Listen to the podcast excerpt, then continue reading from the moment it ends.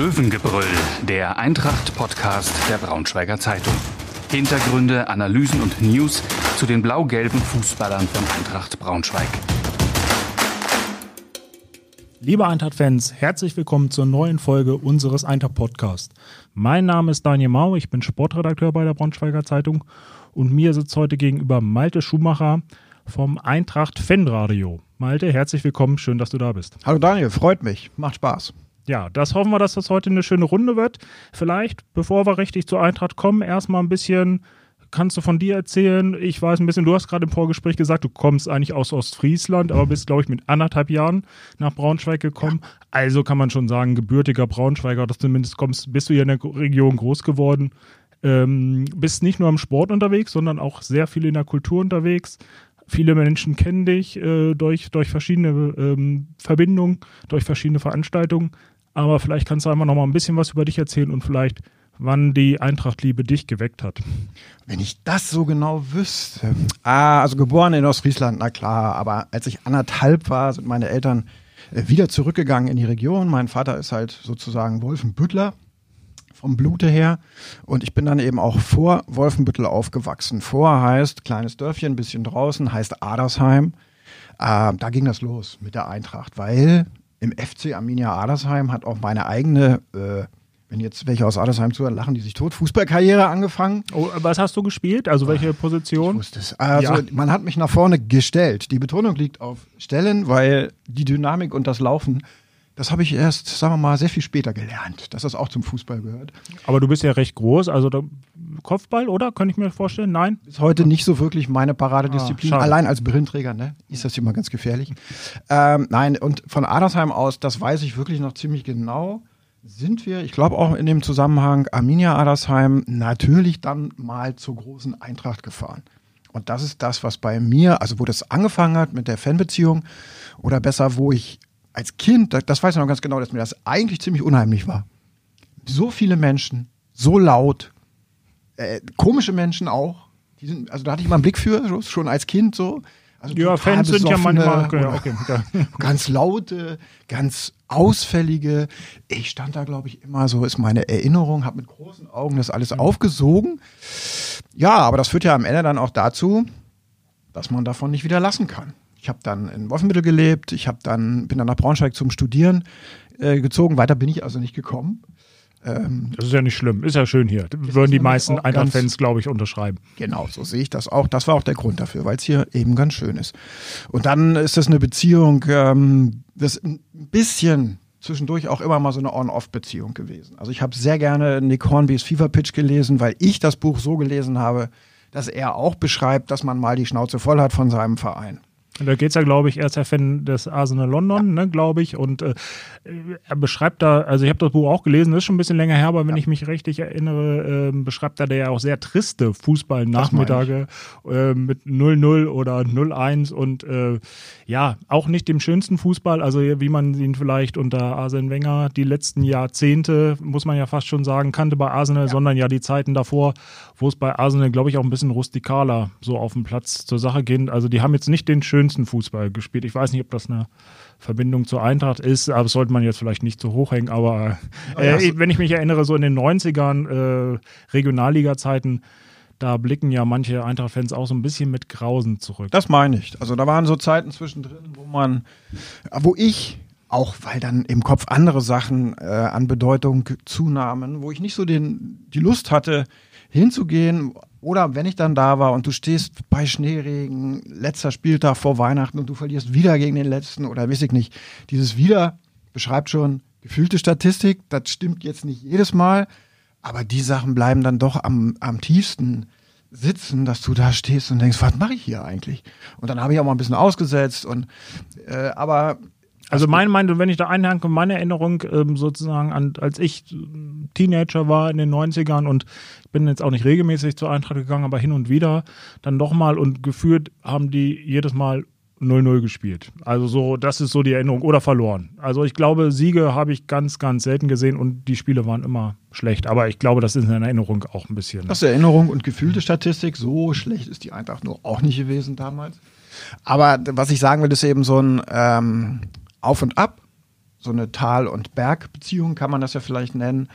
Aber naja, das ist, glaube ich, wie bei vielen im Moment durch, kann man ruhig so sagen, die, die Ära unter Thorsten Lieberknecht hat das ja nochmal zusätzliches Feuer bekommen. Auch meine Begeisterung für die Eintracht, weil das war eine sehr schöne Entwicklung, dieses ferne, unendlich ferne Ziel, Bundesliga tatsächlich, also dass ich das noch erleben konnte hätte ich, wenn du mich in den 90ern gefragt hättest, hätte ich gesagt, ja, lass mal stecken, ey.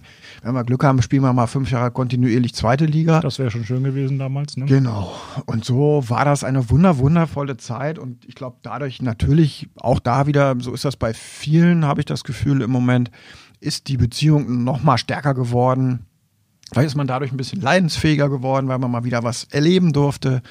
Kai Rohn und ich haben ja dann durch über die Bundesliga-Saison auch das Büchlein geschrieben damals und daraus ist dann unser Blog entstanden, den wir heute noch machen, Stadionfunk.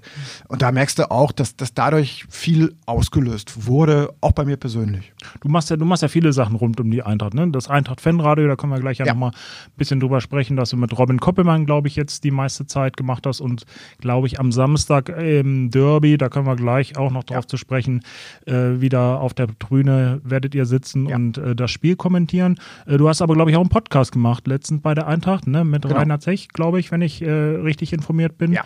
Äh, vielleicht kannst du da nochmal ein, zwei Sätze zu sagen, worum ging es da genau, äh, worüber habt ihr euch unterhalten und wie kam das zustande? Ja, die Eintracht ist ja mehr als Fußball. Das ist das, was äh, oft hinten runterfällt. Äh, Fußball steht im Rampenlicht, ist klar hat Fernsehen, hat 20.000 äh, jedes zweite Wochenende im Stadion. Gleichwohl gibt es 14, 15 Abteilungen, es gibt über 5000 Mitglieder und da ist bei Eintracht einfach die Idee, äh, die Idee entstanden, also im Gesamtverein sozusagen, diese Geschichten, diese vielen Geschichten, die es da in diesem Mikrokosmos gibt, rausholen, erzählen, dass die Leute mal wieder merken, stimmt, das ist ein Sportverein, wo ich eigentlich auch mitmachen kann, weil das fällt ein bisschen zurück wenn du nur auf Profifußball guckst. Und so haben wir für die erste Folge Rainer Zech oder hat, äh, hat der Verein gesagt, Mensch, mit Rainer Zech müsste mal jemand reden.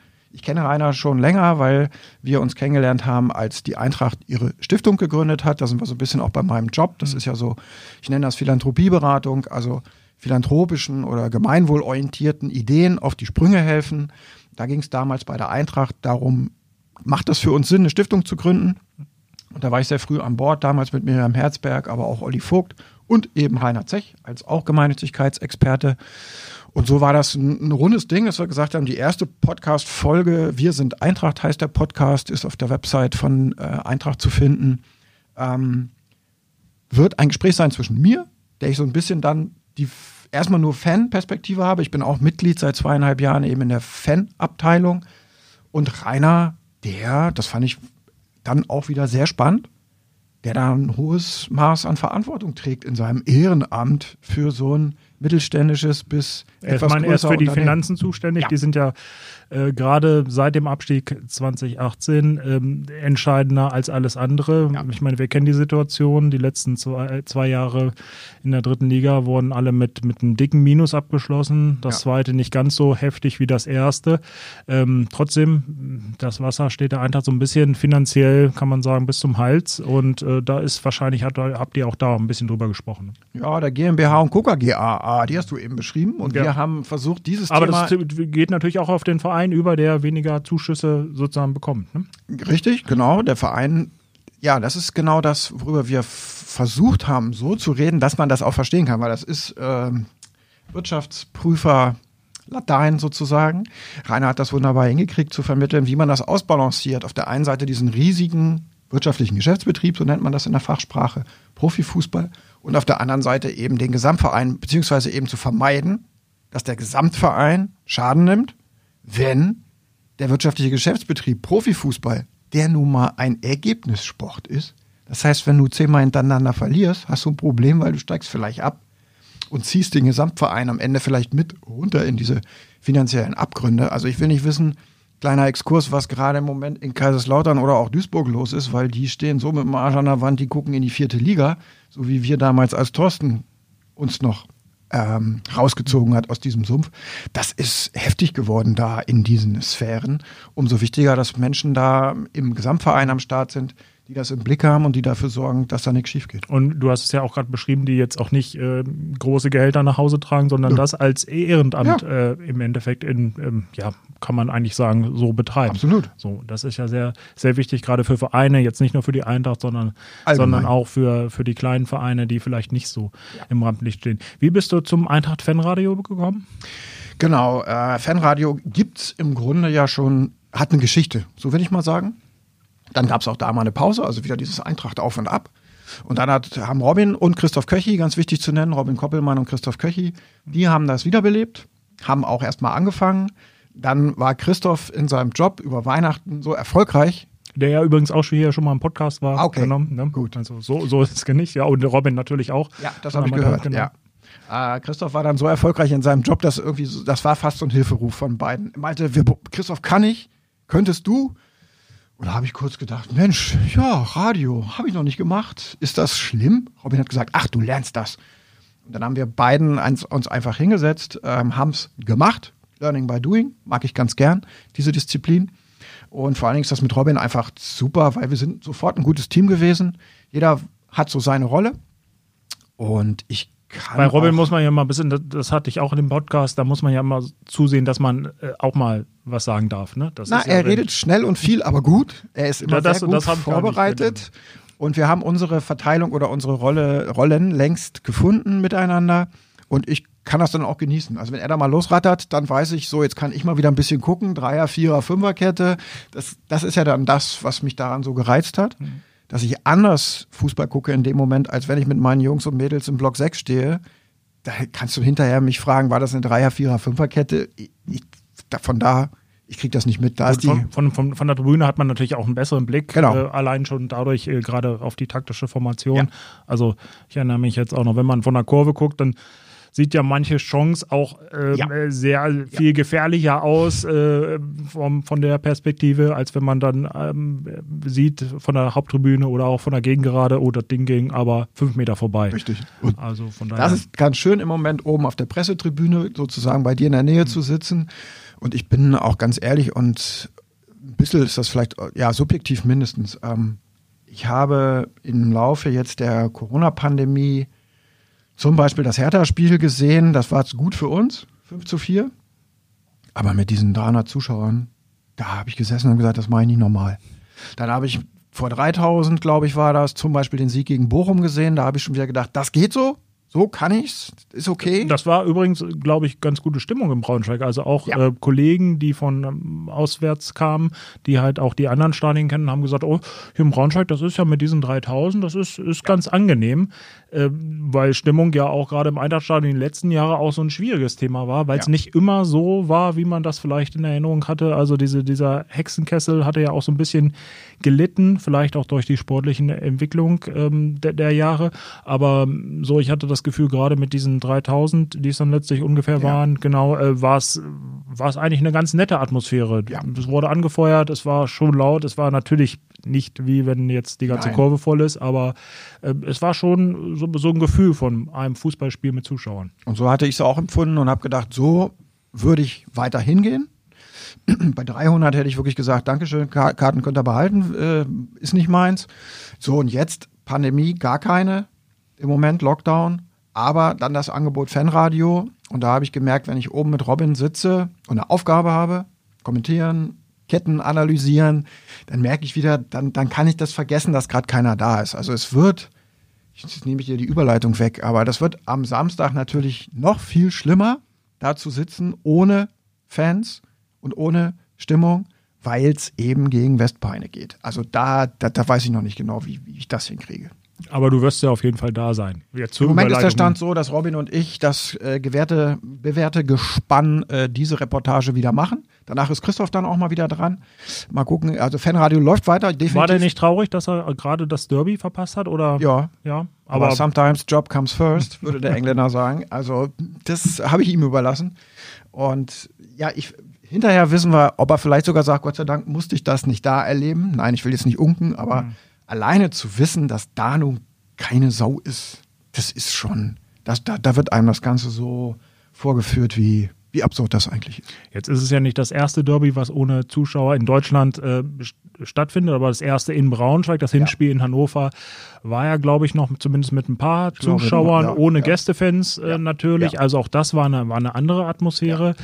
Ähm, jetzt wären halt, wie du schon sagst, höchstens diese 200, 300 Leute, wie es dann letztlich. Nee, 40 oder 50 sind wir ja nur, ne? Naja, gut, ich sage mal so mit, mit Staff und den ganzen von den Gästen und ein paar vom Verein. Also, ja, ich hätte jetzt gesagt, es sind ein paar mehr, aber. Nee, ich glaube maximal 100. Okay. Wenn, also, naja. wenn überhaupt. Okay, dann sind es äh, vielleicht weniger, wenn man die Mannschaften ja. dazu zählt mit ja. den Betreuern, dann kommt man vielleicht auf 200 irgendwann. Naja, auf jeden Fall, es ist, äh, du hast es schon beschrieben, eine andere Atmosphäre. Ja, wie, wie geht man da rein? Du weißt selber noch nicht so richtig, weil, wie ihr das finden sollst, wahrscheinlich.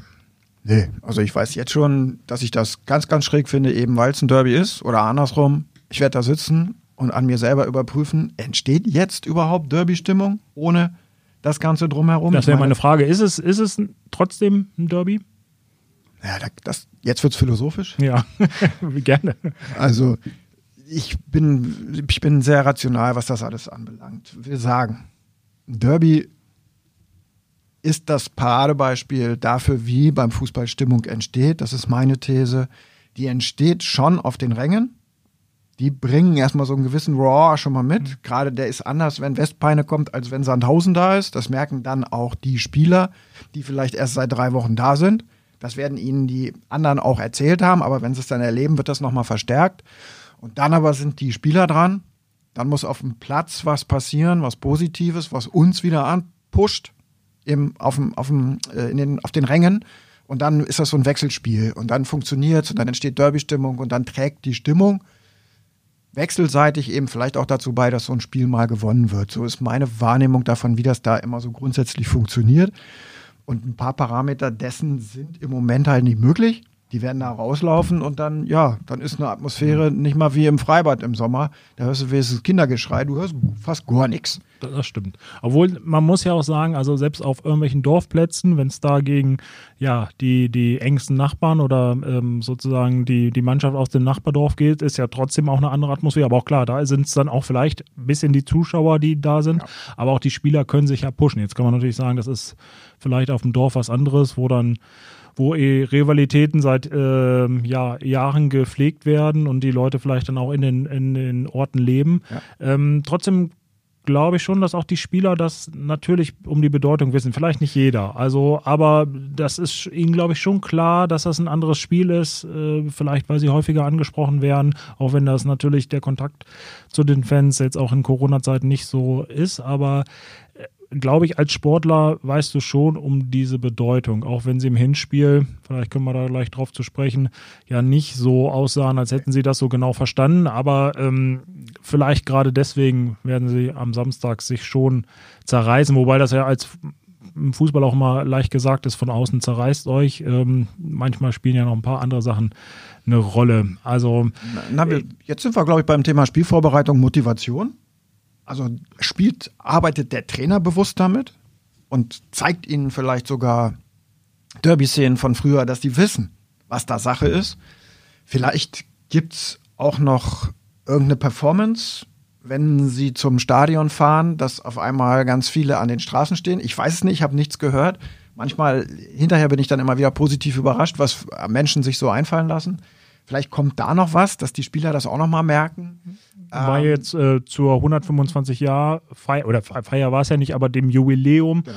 ähm, war ja auch Braunschweig oder glaube ich über die Stadtgrenzen auch hinaus, überall so ein bisschen an Laternen oder genau. äh, an, an Autos, äh, Fenstern, so ein bisschen geschmückt in, in blau-gelb. Ähm, von daher könnte ich mir schon vorstellen, dass es vielleicht so was ähnliches gibt. Ich weiß nicht, ob du schon was gehört hast, Nichts, aber nicht. äh, meistens wird da ja auch so ein bisschen Geheimnis drum gemacht. Wahrscheinlich, weiß nicht, bestimmt jetzt keine riesige Aktion, aber so, so einen kleinen äh, Hingucker könnte ich mir schon vorstellen, dass es könnte der ich mir auch vorstellen, würde mich freuen und spätestens dann, jetzt sind wir wieder bei Spielvorbereitung, Motivation, wird jeder blau-gelbe Spieler verstanden haben, stimmt, das ist heute nicht irgendein Spiel, sondern und dann ist es an ihm, daraus Schlüsse zu ziehen, sich selber so zu motivieren, dass er sich tatsächlich einmal mehr stärker, noch mehr zerreißt als zum Beispiel in Kiel. Da war jetzt in der ersten Halbzeit von Zerreißen gar nichts zu sehen. Ähm, Ja, ich bin gespannt. Also ich, ich bin eben auch in der Hinsicht rational, als dass ich denke, wenn wir jetzt 2-0 gewinnen, rettet das noch lange nicht die bislang nicht so ganz überzeugende Performance. Und damit meine ich jetzt nur erzielte Punkte und, und geschossene Tore. Das reicht im Moment nicht. Das Torverhältnis spricht ja eigentlich Bände, ne? Das ja, ist leider ja. Und wir haben jetzt am Wochenende eben einfach mal die Quittung dafür gekriegt. Also eine Zeit lang ging das ja noch gut, dass die anderen äh, ähnlich blind waren wie wir. Also wir, ich war immer in Gedanken so ein bisschen bei der Bundesliga-Saison, diese Schneckenrennen am Ende von den drei Blinden. Das, das dass das irgendwann mal reißt, also Entschuldigung, ich will nicht unken, aber das habe ich mir schon fast gedacht, mhm. dass das nun auf diese Art und Weise zustande kommt, dass Pauli ausgerechnet auswärts gewinnt, kannst du alles nicht ahnen, sonst wären wir alle Sportwettenmillionäre. Mhm.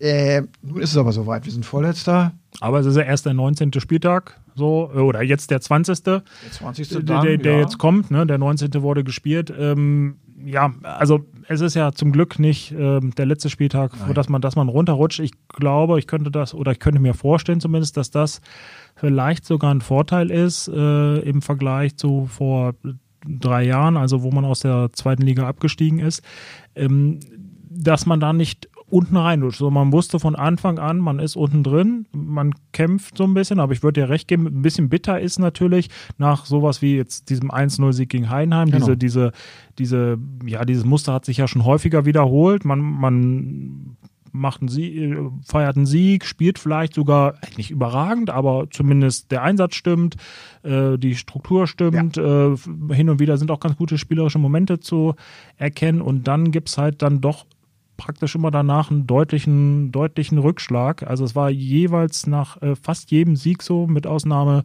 des Siegs gegen ähm, Nürnberg, wo man dann 2-2 gegen Sand in Sandhausen geholt hat. Auch ein bisschen glücklich, aber ja. mit, mit Moral in der zweiten Hälfte. War es immer so, dass man dann verloren hat und dann leider auch immer recht deutlich. Und ähm, jetzt 1-3 hört sich ja noch, naja, nach einer in Anführungsstrichen gar nicht mal so deutlichen Angelegenheiten an. Aber wenn man sich die erste Halbzeit anguckt, dann war das schon eine klare Nummer. Oder wie hast du es gesehen? Das hat keinen null Spaß gemacht. Also nach dem 2-0 habe ich vor diesem, das ist ja das Schlimme im Moment, du hockst alleine vor diesem Fernseher, aus dem kommt null Atmosphäre. Ich habe dann noch überlegt, mache ich Fanradio an. Robin macht ja die Auswärtsspiele von, von Berlin aus, wo seine Freundin lebt. Da habe ich aber auch gedacht, nee, das rettet mich jetzt auch nicht bei 0-2, weil man sah, Entschuldigung, da passiert heute nichts mehr für uns. Also die Körpersprache, keine Dynamik, also als hätten sie, wie, wie habe ich das genannt, teilnahmslos. Die, die wirkten teilnahmslos. Und da bin ich dann super ratlos, weil ich, das, das kann sich kein Mensch erklären. Also es war eine englische Woche, glaube ich, mehr oder weniger. Ja, Liegt das daran? Es war eine schwierige Anreise, hat man so auf Sky gehört, fünf Stunden länger gebraucht als gedacht. Liegt das daran? Ich denke dann immer, ja, nee, Jungs, das kann doch nicht sein, ey. Aber meine, kann man sich ja eigentlich im Bus auch länger ausruhen. Also klar, ich, ja. ich, glaube, eine kurze Anreise ist immer äh, ein Vorteil ja. und äh, wenn man nicht zu lange im Stau steht, aber ja. ich glaube jetzt auch nicht, dass das äh, so einen Einfluss nee. auf so einen Profifußballer hat. Das glaube ich, ich, zumindest. Ich will es auch nicht glauben, eben weil es Profis sind. Was dann da dahinter steckt, ich bin da auch selber gerade als Fan einfach nur total ratlos dann, wenn ich das sehe. Das hat, passt nicht zusammen. Hatte ich die zweite Halbzeit so ein bisschen ja, äh, wieder optimistischer gestimmt mit Blick auf das Spiel am Samstag gegen Hannover 96 oder war da im Endeffekt so, dass das eigentlich gelaufen war und die Kieler haben so ein bisschen Tempo rausgenommen. Die hatten ja noch ein paar gute Konterchancen, muss man sagen, ja. die, die sie dann schlecht ausgespielt oder schlampig ausgespielt haben. Ja. Sie hatten es irgendwie auch nicht nötig. Nee. Man macht dann den Anschlusstreffer. Ähm, ja, aber man hatte jetzt auch nicht, also zumindest ich hatte nicht das Gefühl, dass diese Partie noch irgendwie kippen kann. Nein. Also da selbst, selbst nach dem, nach dem 1-3, was ja auch jetzt gar nicht so spät fiel, ähm, waren ja, glaube ich, noch 25, über 25 ja. Minuten Zeit, ich glaube 63. Minute war es, ähm, hätte man ja eigentlich noch genug Zeit gehabt, aber man hatte irgendwie nicht, aber machte nicht den Eindruck, dass die Eintracht noch den Bock umstoßen kann. Nö, ehrlich gesagt gar nicht. Ich fand kleine Hoffnungsschimmer, hm, der neue G, der Südkoreaner, das war schon bemerkenswert, wie der unterwegs war. Auch das Körpersprache, Ballannahme, Blick für die anderen, eben auch die Flanke gegeben zum Tor. Da habe ich kurz gedacht, wow, coole Verpflichtung. Das ist genau dann das Muster wie die beiden Innenverteidiger, die jetzt gekommen mhm. sind. Schade, dass Uma, der Senegalese, in der 92. sich noch rot, gelb-rot abholen muss. Selbst die erste gelbe Karte war ja im Stile eines Basketballer oder Volleyballer sogar eher, wo er da ja. zum Block äh, hochgeht ja. beim Einwurf. Auch sehr dämlich. Ich, naja. Äh, ich fand ihn äh, eigentlich eine gute Verpflichtung, ja. muss ich sagen. So macht, macht einen guten Eindruck, weil er sehr robust ist, auch relativ ruhig. Also man hat jetzt nicht das Gefühl, dass man da Angst haben muss, äh, dass er irgendwie ähm, Fehlpass an Fehlpass spielt. Ähm, das finde ich schon sehr, sehr beachtlich, weil ja viele auch skeptisch waren. Man konnte ihn nicht einschätzen. Total unbeschriebenes Blatt, kommt aus Portugal, halbes Jahr, aber kein, kein, äh, kein, nicht im Spielbetrieb gewesen. Von daher klar sind die Fragezeichen ja vielleicht auch normal. Trotzdem hat er mich ähm, schon irgendwie, habe ich das Gefühl gehabt, ist ein, ist ein guter Spieler. Er sah jetzt in Kiel bei den Gegentoren wie alle irgendwie nicht gut aus. Ja. Er war irgendwie in alle drei so ein bisschen, bisschen ja. involviert. Äh, trotzdem ähm, glaube ich schon, dass er irgendwie die Abwehr stabilisieren kann. Also der wird schon fehlen am Samstag. Er wird fehlen, das ist der Punkt. Zweitens nochmal vielleicht ein bisschen zur Entlastung von, von allen drei, die dann neu gekommen sind. Äh, die haben schon alle drei nicht regelmäßig gespielt zuvor. Und dass du dann nach ein, zwei, drei Spielen irgendwie nochmal in so ein Loch fällst, weil du merkst, du bist wieder in der Dauerbelastung, halte ich jetzt für völlig normal. Das war bei Behrendt heißt er, glaube ich. Ja, ne? genau, Behrendt, ja. Das, Behrendt, das, das war bei ihm genauso. Der fing super an und dann hast du gemerkt, ups, ein paar Fehlpässe und auch mal ein paar Böcke mittendrin und so. Das Spiel gegen den HSV, also das war ja ähm, nun richtig dicker Bolzen, den er da geschossen hat. Ja. Äh, vor dem 2-2 war das, glaube ich. Ähm, ansonsten fand ich den eigentlich auch ganz ja, gut. Also genau. sowohl rechts als auch in der Innenverteidigung, wenn er dann reingerutscht, hat, äh, reingerutscht ist. Wir dürfen nur von denen jetzt auch nicht zu viel erwarten. Die alleine können die Karre, die jetzt mit 17 Punkten im Moment auf dem vorletzten Platz steckt, nicht rausziehen. Mit denen musst du jetzt Geduld haben. Und das ist in unserer Situation natürlich, Situation natürlich sehr, sehr schwierig. Denn du hast es schon gesagt, das, was im Moment unsere einzige Konstante ist, ist das Inkonstante. Er muss jetzt schon wieder hinten umbauen. Also er hat, ich weiß nicht, ob er so ein Statistiker, das mache ich mal für meine Reportage am Samstag, dass ich nochmal nachrecherchiere. Hat er jemals mit derselben Defensivformation hinten spielen können? Ich muss auch nachgucken, aber ich glaube ganz Ich glaube es auch nicht. Also immer muss irgendwas verändert werden, verschoben werden. Jetzt hat Wydra mal davor gespielt, fand ich auch ganz gut. Da ist er irgendwie ein Stück weit besser aufgehoben als in der Innenverteidigung. Schon muss er es jetzt wieder umbauen und muss ihn wieder zurückziehen. Ist jedenfalls meine These, dass er das wieder tun wird. Und ja, ich, ich glaube, ja, ich glaube, er wird anders spielen. Aber Wydra ist natürlich eine Option äh, für die Innenverteidigung. Ähm, er hat mal uns im Gespräch auch gesagt, dass er Wydra eher, wenn er mit Dreierkette spielt, als zentralen Mann okay. dann sieht. Ähm, so von daher, das, das, ist natürlich eine Option, aber wenn er mit Viererkette spielt, was ich, was ich eher erwarte, ja. ähm, glaube ich, dass dann vielleicht Wiebe wieder auf die Rechtsverteidigerposition geht. Ja. Äh, Behrendt äh, übernimmt den rechten Part äh, in der Innenverteidigung okay, so und, und Nicolau links. Stüter praktisch konkurrenzlos auf ja. links. Äh, wer hätte das gedacht irgendwie? Nein, ist ein bisschen. Ja, ist äh, ja man muss sagen, ähm, da hat selbst der Trainer gesagt, er musste ein bisschen Abbitte leisten. Lasse Schlüter war ja, glaube ich, vor einem Jahr in der dritten Liga schon praktisch äh, auf äh, abgesägt oder ihm wurde nahegelegt, sich doch einen neuen Club zu suchen und dann hat er sich irgendwie wieder reingebissen und vor der Saison war eigentlich nur als Backup eingeplant und ja. ich finde, er macht es jetzt eigentlich ganz häufig gut oder solide, um es mal so auszudrücken. Also er, er ist technisch eigentlich stark, er ist jetzt nicht natürlich ähm, jetzt nicht der, der die Kohlen aus dem Feuer holt, aber äh, er wurde, glaube ich, von vielen so ein bisschen unterschätzt und macht es eigentlich ganz, ganz in Ordnung. Sehe ich absolut genauso. Der hat auch eine schöne Dynamik. Der ist manchmal echt stark, gerade im offensiven 1 gegen 1. Und ich glaube, ich habe ja immer mal recherchiert fürs Fanradio. Er hat in der Jugend des HSV mit Choupo-Moteng und anderen zusammengespielt. Also er ist kein schlechter von der Ausbildung. Also dass er von, aus Hamburg kommt, genau, das wusste ich, aber Choupo-Moteng wusste ich jetzt nicht. Aber von daher, der stand ja im Champions League-Finale. Ne? Eben. Ne? Also von daher, gut, so, so weit wollen wir noch gar nicht nach oben gucken. Hey. So, daher, aber ich bin, ich bin gespannt, also wie er aufstellt. Ich vermute mit, mit Viererkette, weil ja. das scheint mir er wollte ja am Anfang immer mit, mit Dreierkette und dann äh, sozusagen Fünfer Mittelfeld, ne, wie man es dann so aufstellt und äh, zwei, zwei Stürmern äh, spielen oder sozusagen das als Grundgerüst. Jeder Trainer wechselt ja auch immer ein bisschen. Jede Mannschaft hat ja heutzutage dann zwei, drei Systeme, diese, ja. diese relativ problemlos spielen können und da auch hin und her wechseln können. Ähm, aber das war schon immer so klar gesagt, äh, favorisiert mit Dreierkette, äh, die dann vielleicht zur Fünferkette in der Defensive wird, wollen sie auftreten. Er ist jetzt so ein bisschen davon abgekommen, weil er, ja. glaube ich, gemerkt hat, das funktioniert so richtig nicht mit dem Kader. Glaubst du, das war irgendwie ja, da wurden nicht die richtigen Leute geholt oder war das vielleicht auch zu ambitioniert einfach? Also ich meine, man muss ja sehen, man kommt als Aufsteiger mit einer Mannschaft, die das haben wir ja auch schon häufig thematisiert, eher glücklich ja, aufgestiegen ist am Ende, die ja, wahrscheinlich einfach in der, in der Konstellation auch gar nicht die Klasse für die zweite Liga hätte. So, und dann ähm, wurde viel, viel gemacht, ähm, aber es ist ja schon sehr ambitioniert, dann zu sagen, okay, ich spiele ein anspruchsvolles System und will das Spiel bestimmen. Hättest du dir da vielleicht ein bisschen mehr ja, Zurückhaltung oder mehr, mehr, ja, mehr auf die Tugenden setzenden, wie, wie, oder Klassiker, sowas wie eine Viererkette gewünscht? Ja, du kommst dann, das ist so, so, so ein schönes Beispiel für, dass es sofort vom Reißbrett in die Praxis geht. Also der Meier bringt eine Idee mit. Der Vollmann und andere sagen auch, die Idee überzeugt uns, das Konzept überzeugt uns, der Typ überzeugt uns. Dann müssen sie dafür sorgen, dass ein paar Leute dazugeholt werden, die zu diesem Konzept und System passen. Und dann auf einmal bist du, na, du hast ja nicht noch ein halbes Jahr Zeit, das auszuprobieren, sondern du bist sofort im Doing. Und der Wüderer hinten in der Mitte, auch dann bei der Spieleröffnung, das hat manchmal ein bisschen gehakt, dann kamen nur die langen Dinger nach vorne auf Poschi und du denkst so, puh, was soll der damit eigentlich machen? Und was haben wir eigentlich im Mittelfeld jetzt für Anspielstationen? Also gar nicht so ein Unterschied zur, ähm, ähm, sag ich mal, der Endphase der dritten Liga, wo man ja dann erfolgreich war. Oder ja. was ja auch Marco Antwerpen sehr vorgeworfen wurde, dass der Fußball sehr destruktiv ist. Letztlich war er dann erfolgreich, aber Klar. so eine große Veränderung war es dann zwischendurch nicht mehr. Ne? Nee, war es nicht. Ich glaube so ein bisschen, das liegt auch daran, dass es lange Zeit noch eine Baustelle war, das ganze Gebilde, auch im Mittelfeld.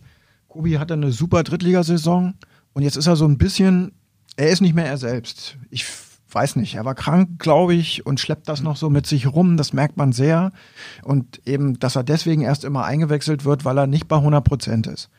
Und das merkst du dann schon, dass er dann, dass viel darauf abgestellt war, dass er in Top-Form äh, im Mittelfeld eine Sonderrolle auch bekommt, wo du dann drumherum ja so ein bisschen was baust, eben die Abräumer, die Zulieferer.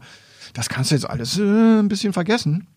Das hat ja im Pokal super funktioniert im, im Erstrundenspiel ja. gegen Hertha BSC. Da haben ja auch viele schon gedacht, oh, jetzt ähm, geht er durch die Decke, jetzt muss man eher aufpassen, dass er nicht noch weggekauft wird. Ich ja. glaube, er hat auch so ein bisschen er ist ja auch so ein bisschen Fuchs, ne? Er hatte, glaube ich, so, oder pokert auch gerne mal so um vielleicht noch einen besseren Vertrag oder so. Er hat da ja auch so ein bisschen mitgespielt, so nochmal gucken, was kommt. Ja. Äh, so viele Angebote, zumindest wie, wie wir gehört haben, gab es da nicht auf dem Tisch, die jetzt irgendwie, wo der jetzt Eintracht hätte schwach werden müssen. Aber äh, klar, er hat am Anfang natürlich so ein bisschen Erwartungen und natürlich mit seiner guten Performance ähm, ja. beim Aufstiegs- ja. oder beim Endsport um den Aufstieg natürlich Erwartungen geweckt und die konnte er bisher nicht, ähm, ja, nicht, nicht einlösen sozusagen. Man merkt das, wenn er reinkommt, äh, das war schon auch gegen Kiel so, dass, dass er dann so einer ist, der nochmal Aktionen hat, der nochmal was reißt, der was macht, was, was die anderen einfach nicht machen. Ich fand auch Marcel Bär leider ein Schatten seiner selbst. Also er macht zwei Buden und dann im dritten Spiel denkst du so, macht er auch mit? Also das ist immer so ein bisschen unerklärlich. Äh, das ist, glaube ich, schon eine Kopfsache dann bei den Spielern. Ja, da bist du wieder als Trainer so ein bisschen sowas wie Flöhüter oder so. Also du musst versuchen, mit einzeln, die Jungs einzeln zu arbeiten, daran, dass die am Ende als Kollektiv funktionieren. Und das sind wir wieder bei der Vorbereitung auf Samstag. Ob dann das Mittel hilft, ihnen zu verdeutlichen, dass das ein besonderes Spiel ist, dass die Fans besonders glücklich wären, wenn das nicht 0-3 ausgeht oder so. Da bin ich gespannt. Das merken wir am Samstag, vielleicht auch an der Performance von Daniel Meyer. Der ist, also ich habe noch im Ohr, als er angefangen hat, dass er sagte, lautstarkes Coaching sei nicht so seins. Und seitdem ich nur Fanradio mache, denke ich so, na, hat er da von sich selber gesprochen oder wen meint er? Weil er ist ganz schön dabei, gibt Einzelkommandos, das ist schon das Schöne im Moment, dass du das genau hörst, wenn er Vibo, wie er Wiebe immer nennt, so einmal quer über übers Feld an der anderen Eckfahne eben was zuruft, was der gefälligst machen soll. Gibt es ja auch die, sagen wir mal, die Trainerriege, die sagt, das bringt gar nichts mehr. Du musst sie vorbereiten und dann müssen die entweder das machen, was du ihnen gesagt hast, die oder wissen nicht. dann und du hast ja auch ein ganz anderes Gefühl auf dem Platz, dass du merkst, die Situation geht so, ne? Ja, wobei geht nicht, ne? Schon glaube, dass durch die fehlenden Zuschauer da noch ein bisschen mehr Coaching durchaus möglich ist. Also wir haben es jetzt ja auch ein paar Mal gesehen, dass mit diesen Zetteln gearbeitet wird. Mhm. Eingewechselte Spieler nehmen Zettel mit oder er ruft sich mal einen raus und hält ihm eine, eine Tafel hin, der Trainer. Da ist mehr Coaching möglich. Daniel Meyer macht davon Gebrauch, weil er merkt, dass die Mannschaft das braucht. Das ist meine Erkenntnis. Er, er kritisiert ja auch, ne? Also ja. jetzt nicht, nicht hart, aber wenn man so manchmal so seine Reaktion, wie er sich dann wegdreht, wie er sich ärgert, ja. wie er dann teilweise da sagt, das geht nicht, äh, dass ihr hier den dritten Pass und äh, wieder Proschi ja. ähm, äh, soll den erlaufen, was irgendwie dann natürlich äh, oder ja, sehr geringe Erfolgsaussichten hat. Also von daher ist ja nicht so, dass er jetzt irgendwie das alles schön redet oder ähm, da seine Spieler schont. Ähm, also er hat da schon, glaube ich, eine klare Ansprache und auch eine klare Analyse. Das ist auch so ein bisschen das, was mir Hoffnung macht, wobei er natürlich auch ähm, ja, von seinen Ambitionen ähm, so ein bisschen ähm, eingeholt wurde. So, er hat ja sehr große Erwartungen, finde ich, geweckt. Und ähm, so, so ganz konnte, konnte er die noch nicht halten. Deswegen, das, da bin ich gespannt. Aber vielleicht nochmal aufs äh, Derby zurückzukommen. Welche Bilder würdest du denn den oder welche Videos würdest du denn den, den Spielern vorspielen? Also, wir haben ja heute in der Zeitung ein paar, paar Beispiele gegeben. Ähm, weiß nicht, ob das immer hilft oder würdest du dir das Hinspiel sozusagen als Ansporn, es besser zu machen? Raussuchen? Wie würdest oh, du da vorgehen? Spannende Frage. Ich glaube, das Hinspiel wäre eher demotivierend, weil du nochmal. Also, das würdest du verschweigen. Ich würde das weglassen. Jetzt, aber wenn wir uns das klass ganz klassisch vorstellen, Video, Vorbereitung, ja, nochmal ein paar Szenen raussuchen. Na klar, also ihr habt vier Derbys für Geschichtsbücher heute im, in der Zeitung, ähm, in der Braunschweiger Zeitung. Da hat jeder so seine, die er so im Kopf hat. Da hat jeder auch seine Bilder, gerade wir Fans so. Welche fällt dir ein? Hast oh, ja, klar, hier mit Jacob Thomas, also das war herrlich. Äh, das, das Bundesligaspiel war unglaublich. Ich, bis heute glaube ich, dass uns das gar nicht gut getan hat. Das war weil danach nichts mehr ging und dann, erstens hm. das eine Spiel, hm. ja, weil wir danach nichts mehr gerissen haben. Aber auch, dass wir stolz rumlaufen konnten. Wir sind Niedersachsenmeister. Ja, hallo, wir sind aber abgestiegen. Wir haben vielleicht auch ein bisschen zu wenig dafür getan, drin zu bleiben. Ja. Äh, egal. Nein, welche Szenen? Also ich, bei mir sind das sehr persönliche, eben weil ich da ganz, ganz dolle Fan bin ich war auch mal, klar, ein paar Mal auswärts und bin da so heil gerade so rausgekommen. Also sowas spielt dann auch immer eine Rolle. Das Bundesliga-Derby in Westpeine war wirklich unterirdisch, habe ich in unserem Buch auch äh, beschrieben. Da hatte ich Angst um mein Leben, also ohne Scheiß. Also, das heißt, wenn es um, da bin ich zu Fuß, ich Idiot, vom Bahnhof zum Stadion gegangen. Ja, wahrscheinlich noch mit dem Eintrachtschal.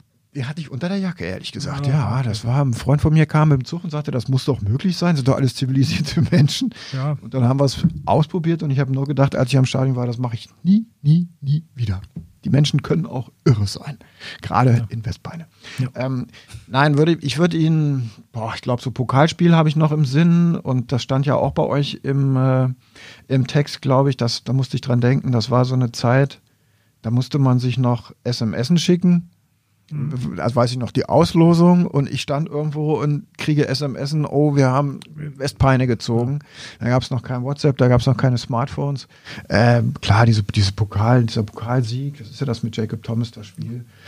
Also wenn, wenn, wenn die Mannschaft heute sowas sieht, was dann auch in der Stadt los ist hinterher, was, was auf der, in der Rheingoldstraße, was auf der Hamburger Straße dann los ist, kann man ihnen mal zeigen, aber naja, da sind ein paar, was mir Hoffnung macht, ein paar sind dabei, die sind Derby erfahren, also jetzt nicht bei uns, aber das fand ich auch an dem G ganz spannend. Ja. Der war schon bei Dortmund, der war bei Mainz, der, der kennt war, so Derbys. Kennt sowas, ne? Also ich hoffe, dass da Poschi kann da schon auch ein paar Geschichten zu erzählen. Ja, weiß nicht. Also du hoffst schon, dass da das Feuer bei der Eintracht 11 erwacht wird. Aber da bin ich wieder der Rationalist. Ich hoffe vor allen Dingen, dass sie wirklich verarbeitet, dran gearbeitet haben, dass das in Kiel einfach scheiße war, dass sie Lehren draus ziehen, dass sie sich da so hinstellen und von Anfang an arbeiten, wie das im Grunde für jedes Spiel, aber ganz besonders für ein Derby sich am Ende einfach gehört. Denn nach so einer Performance wie gegen Kiel schleppst du auch das ein bisschen mit dir rum, glaube ich, dass du dich mit deinen Fans, die schon, obwohl sie nicht da sein können, immer mit dir leiden, wieder mal ein bisschen versöhnen musst. Hast du ja vorhin gesagt, es geht immer kurz bergauf, dann kommt wieder so eine mhm. Klatsche. Da müssen sie mal raus aus diesem Muster. Und das kann, sollte genau am Samstag anfangen. Sonst wird es ja auch schwer mit dem ähm, Klassenerhalt. Ja. Wie ist da deine Prognose? Die Hoffnung wird wahrscheinlich äh, da sein, dass sie es schaffen. Ja, äh, aber wenn du, du hast ja schon gesagt, du bist da rational. Rational, was sagt Malte Schumacher? Wir müssen jetzt ein paar Mal gewinnen. Also das ist, das immer gut. Das ist, na, das ist jetzt eine, eine Mathematikgeschichte. Also wir haben noch 15 Spiele, glaube ich, ungefähr. Äh, wir brauchen noch sowas wie pff, 23, 24 Punkte. Da müsste, glaube ich, sicher. Ne? Dann hätten wir, glaube ich, 40, 41. 40 ne? habe ich mal so angepeilt, mhm. neulich im, im Text für Stadionfunk. Also das wären jetzt noch 24 ungefähr. Das sind äh, acht Siege. Boah, aus 15 Spielen. Das heißt, du hast zu Hause, so hat Robin mir das neulich mal vorher exerziert, Gegner, die man schlagen kann. Hm. Du musst aber langsam auch mal auswärts was reißen. Sonst nützt das alles nichts. Ja, Zumindest mal ein Remis oder so einstreuen, also da, da die Punkte holen. Also, Sowas wie eine ja. Serie, wie du ja auch im Grunde einforderst. Also jetzt spielen wir zu Hause gegen Westpeine. Jetzt mindestens einen Punkt oder eben natürlich, weil es das Derby ist, gewinnen und dann auswärts mindestens einen Punkt und dann ein Heimspiel auch mal wieder gewinnen, dann würdest du so ganz langsam vielleicht wieder auf dem drittletzten oder viertletzten nur stehen. Mhm. Könntest auch da noch nicht durchschnaufen und dich ausruhen, sondern müsstest weiter an sowas wie einer Serie basteln, wo nur ab und an mal eine Niederlage kommt, die dann vielleicht auch nicht vermeidbar ist. Also gegen HSV und Kiel, die waren uns nun beide wirklich eine Nummer zu groß. Ja, ich glaube, das sind auch nicht die Maßstäbe. Also ich würde auch sagen, gerade die nächsten beiden Spiele wären, wären das Derby besonderer Charakter, ja. dann äh, Bochum äh, sehr ja, starke Mannschaft, wo, wo man auswärts spielt. Also ich glaube, das wird noch hart. Ähm, entscheidend wird, werden die Wochen danach. Also es wäre ja. natürlich schön, jeden Punkt, den du bis dahin holst, äh, sollte man, glaube ich, mitnehmen oder auch anpeilen. Aber ähm, danach kommen dann so die entscheidenden Spiele gegen ja. Mannschaften wie Regensburg, Osnabrück, äh, Darmstadt, wo man auch teilweise sehr, sehr, also mit am schlechtesten aussah in, ja. in der Hinrunde. Ich glaube, das sind Pauli dann noch, die, gegen die man ja gewonnen hat, äh, ja. äh, Nürnberg auch noch umzunennen. Ähm, also das sind ja viele, die so, sage ich mal, auch sich in der unteren genau. Tabellenhälfte bewegen.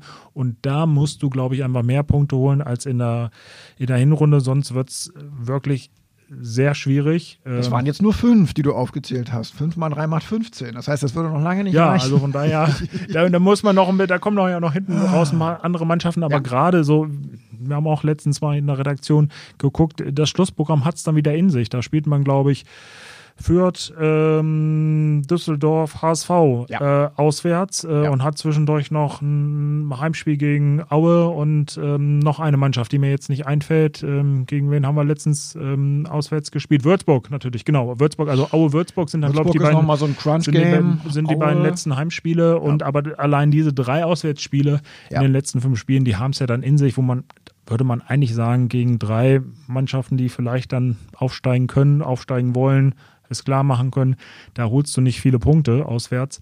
Und dann die Heimspiele sind ja auch nicht gewonnen. Also ich glaube, dass sie wirklich dann in den nächsten Wochen zumindest irgendwie so ein Polster haben müssen, dass ja. sie da irgendwie ähm, zumindest nicht den Anschluss verloren haben. Also wenn man irgendwie in diese letzten fünf Spiele geht und da mit drei oder vier Punkten Rückstand, dann würde ich sagen, dann wird es sehr, sehr schwer. Also, also das sollten sie irgendwie, irgendwie vermeiden. Absolut. Wir sind uns einig, wir müssen jetzt das Polster anfuttern sozusagen für dann die Crunch-Time am Ende.